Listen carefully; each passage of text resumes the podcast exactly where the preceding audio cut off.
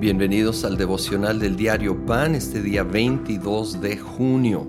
Vamos a la segunda parte de Filipenses 2, versículo 12 y 13.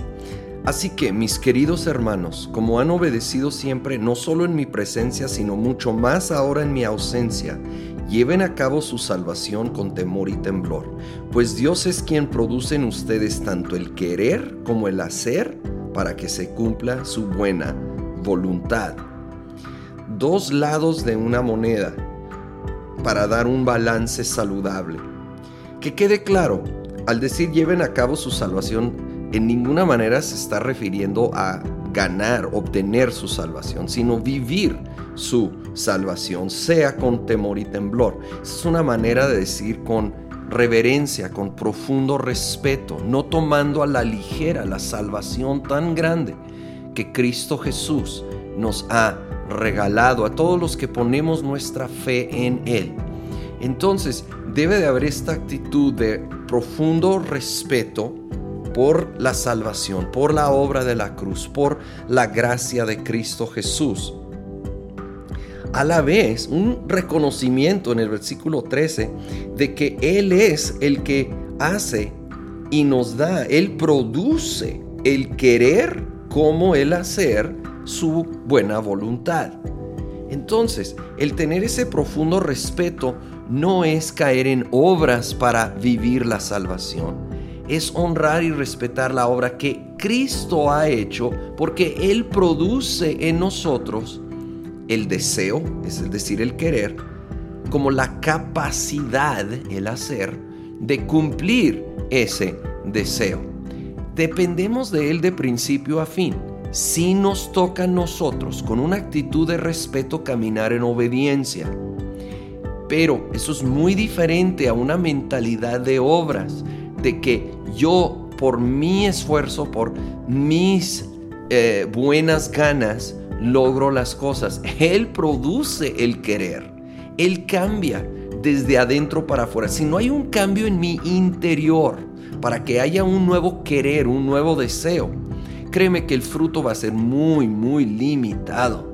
Yo necesito un cambio desde adentro. Además, mi capacidad, aún con buenas intenciones, es muy limitado.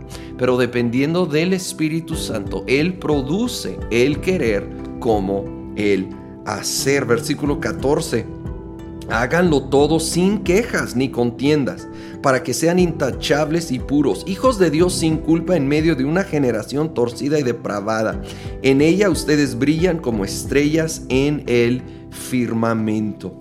Hagamos todo ligado a caminar en humildad como comienza este capítulo tomando la actitud de Cristo Jesús sirviendo el uno al otro sin quejas ni contiendas. Y de esta manera nosotros vamos a brillar, incluso aquí compara a las estrellas, va, va, a ser algo que brilla en medio de la oscuridad, va a ser una contracultura que llama tanto la atención. El servir, y no solo el servir, pero hacerlo sin quejas ni contiendas. Porque tristemente algunos de a tiro no están dispuestos a servir. Otros lo logran, pero tristemente con una mala actitud, quejándose, creando contienda y termina arruinando el buen fruto que se pudiera producir. Seamos como Cristo. No hubo quejas, contienda en Él.